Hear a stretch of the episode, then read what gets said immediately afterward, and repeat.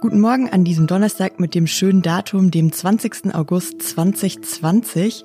Sie hören was jetzt, den Nachrichtenpodcast von Zeit Online. Ich bin Susanne Jahangard und wir werden heute über die Suche nach dem Impfstoff gegen Corona sprechen und über Rassismus in der Schule. Vorher aber kommen erstmal die Nachrichten. Ich bin Christina Felschen. Guten Morgen. Es ist selbst im Wahlkampf unüblich, dass ein ehemaliger US-Präsident den Amtsinhaber angreift. Aber genau das ist beim virtuellen Parteitag der Demokraten gestern Abend passiert. Barack Obama hat Donald Trump Versagen vorgeworfen. Donald Trump ist nicht in den Job hineingewachsen, weil er es nicht kann, sagte Obama, der sich in den letzten vier Jahren mit Kritik zurückgehalten hatte. Er warnte, die Trump-Regierung werde die Demokratie niederreißen, wenn das für einen Sieg bei der Wahl am 3. November nötig sei. Obama warb für Trumps Herausforderer Joe Biden und für Kamala Harris, die gestern zur Vizepräsidentschaftskandidatin nominiert wurde, als erste schwarze Frau in der Geschichte der USA. Heute geht der Parteitag mit einer Rede von Joe Biden zu Ende. 32 Grad sind heute für Berlin gemeldet und es wird noch heißer. Passende Temperaturen für einen Termin von Angela Merkel. Die Kanzlerin trifft sich heute mit der schwedischen Klimaaktivistin Greta Thunberg und mit Luisa Neubauer, der deutschen Sprecherin von Fridays for Future. Vor dem Treffen heute haben die Klimaaktivistinnen einen offenen Brief im britischen Guardian veröffentlicht. Darin heißt es, die letzten zwei Jahre seien für den Klimaschutz trotz der Schulstreiks verloren gewesen. Und zwar wegen politischer Untätigkeit. Die Kanzlerin wird in dem Brief auch erwähnt. Sie soll jetzt an ihre Verantwortung erinnert werden, sich im Rahmen der deutschen EU-Ratspräsidentschaft für den Klimaschutz einzusetzen. Redaktionsschluss für diesen Podcast ist 5 Uhr.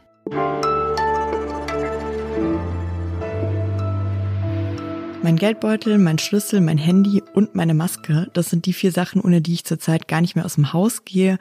Auch an die Maske habe ich mich mittlerweile gewöhnt. Das ist einfach ganz normal geworden und das wird für uns alle ja auch noch so bleiben. Mindestens so lange, bis es einen Impfstoff gibt, der uns vor dem Coronavirus schützt. Weltweit arbeiten mehr als 100 Teams daran, diesen Impfstoff zu finden. Da verliert man ehrlich gesagt ziemlich schnell den Überblick.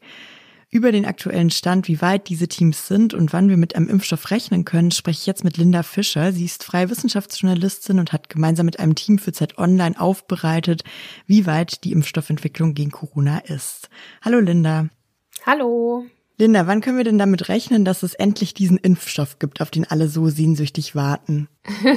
naja, also eigentlich kann das niemand so genau wissen, aber es werden ja immer wieder mal Schätzungen rausgegeben. Das Paul-Ehrlich-Institut hat auch nochmal bekannt gegeben, dass die ersten Bevölkerungsgruppen vielleicht so Anfang 21 geimpft werden könnten. Aber das geht auch wirklich nur, wenn wirklich alles gut läuft und hängt total davon ab, wie die finalen Studien jetzt ausfallen. Es gibt ja mehr als 100 Teams, die auf der ganzen Welt daran arbeiten. Welches Projekt ist denn da jetzt schon am weitesten?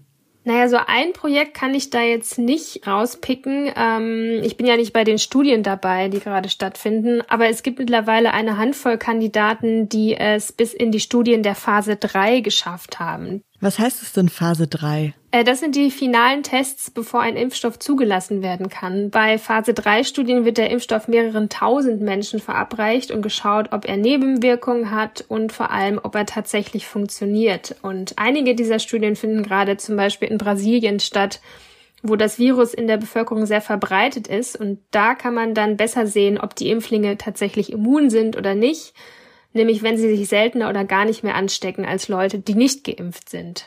Es gibt ja auch in Deutschland mehrere Teams, die daran arbeiten. Ist denn eines von diesen deutschen Teams jetzt auch schon so weit, dass die in Phase 3 arbeiten? Ja, wir haben ein ähm, Unternehmen, die heißen BioNTech und die haben einen Impfstoff auch schon im Köcher, den sie so gleichzeitig in mehreren Phasen testen, darunter auch in Phase 3. Die sind schon ziemlich weit und die anderen deutschen Impfstoffe, die sind noch so ein bisschen in den früheren Phasen. Anfang August hat ja jetzt Wladimir Putin in Russland schon einen Impfstoff zugelassen und in China gibt's auch schon einen. Was bringen die denn? Also sind diese beiden Impfstoffe denn schon sicher? Das weiß man nicht, aber die Impfstoffe dürften in der Prüfung nicht weiter sein als andere. Also ich sage dürften, weil über die beiden Kandidaten eigentlich nur wenig bekannt ist.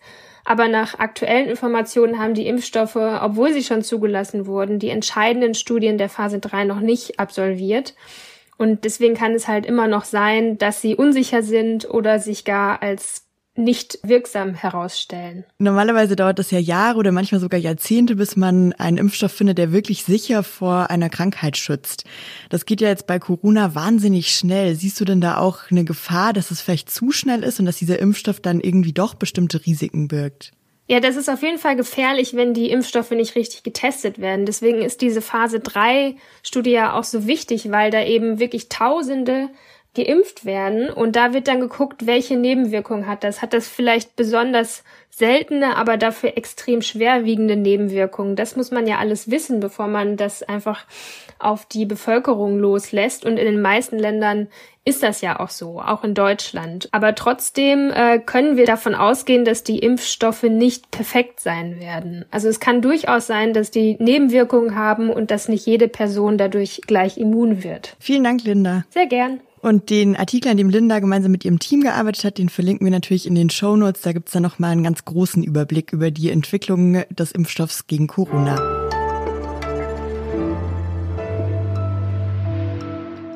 Und sonst so? Sie sitzen im Park, haben schon zwei Bier getrunken oder einen halben Liter Limonade, der drückt auf ihre Blase und sie fragen sich, schaffen Sie es noch nach Hause oder nehmen Sie die öffentliche Toilette hier im Park, die ja selten eine angenehme Angelegenheit ist. Dieses Problem kennt man nicht nur in Deutschland, dieses Problem kennt man auf der ganzen Welt, auch in Tokio. Dort gibt es in zwei öffentlichen Parks jetzt neue Toiletten. Die sind von außen durchsichtig. Sie leuchten mangogelb, limettengrün und veilchenlila. Vor allem aber soll man reinschauen können, ob diese Toiletten sauber sind oder ob einen da eine böse Überraschung erwartet. Keine Sorge, aber die Japaner sind nicht deutlich weniger Brüder als wir. In dem Moment, wo man die Toilette verschließt, verändert sich das Glas und ist dann von außen nicht mehr transparent. Ein Wunder der Technik fragt sich nur, ob man dem vertrauen kann, aber naja, man kann ja selten alles haben.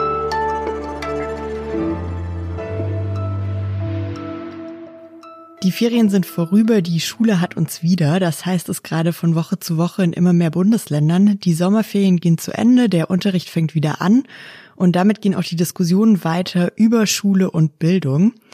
Saraya Gomis war Antidiskriminierungsbeauftragte für Schulen in Berlin und engagiert sich bei Each One Teach One, einem Bildungs- und Empowerment-Projekt der schwarzen Community. In der Vergangenheit hat sie als Gastautorin für Zeit Online über Rassismus geschrieben. Heute unterhalten wir uns über Rassismus und Diskriminierung an Schulen. Herzlich willkommen, Saraya Gomis. Hallo. Sie sind selbst Studienrätin und arbeiten dazu, wie man Rassismus aus der Schule rausbekommt. Bevor wir darüber sprechen, würde ich gerne erstmal noch einen Schritt zurückgehen und von Ihnen wissen, wo sieht man Rassismus in der Schule überhaupt? Also Rassismus und andere Ungleichheitsstrukturen und Machtverhältnisse gibt es in Schule ebenso wie in allen anderen Bereichen unserer Gesellschaft.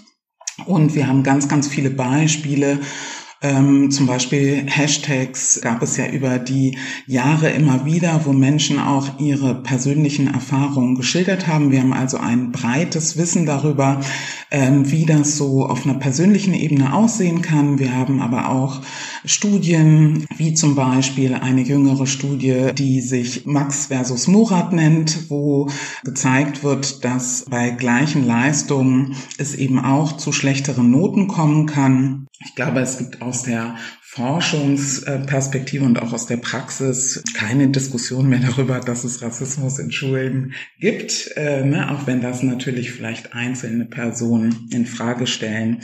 Ähm, da können wir überlegen, wie wie wir damit umgehen, aber die Diskussion zu führen, ob, ist, glaube ich, eine Scheindebatte. Das heißt, LehrerInnen müssen einfach lernen, dass es keinen Unterschied zwischen Max und Murat gibt, dass alle gleich sind. Also dann kommen zwei unterschiedliche Dinge zusammen. Die Gleichbehandlung, das ist ja so eine Idee, die der Realität äh, nicht gerecht wird. Also wir sind gar nicht alle gleich. Wir kommen mit unterschiedlichen Voraussetzungen, mit unterschiedlichen Stärken und Bedarfen und so weiter. Und Gleichbehandlung äh, führt häufig zu institutioneller Diskriminierung.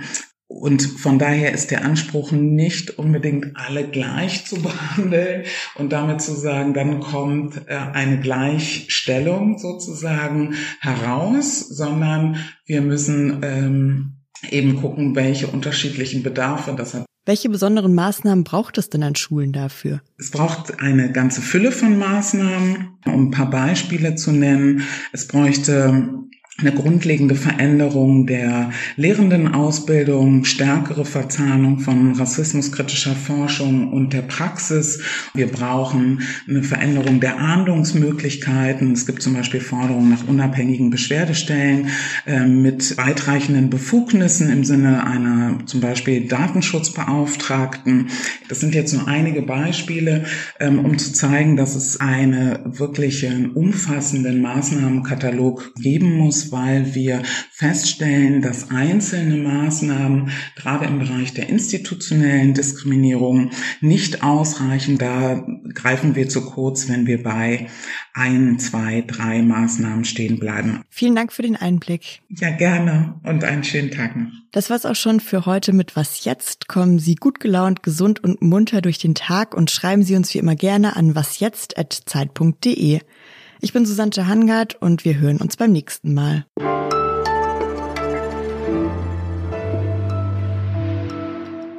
Linda, bis der Impfstoff gefunden ist, müssen wir alle weiter Masken tragen. Es gibt ja Einwegmasken, es gibt Stoffmasken. Welche ist denn mittlerweile deine Lieblingsmaske? Ich habe tatsächlich lieber diese Einwegmasken. Ich mag die irgendwie ganz gerne, weil man da so schön durchatmen kann. Aber äh, ich habe natürlich auch Stoffmasken, wenn man die waschen kann und sind immer dabei.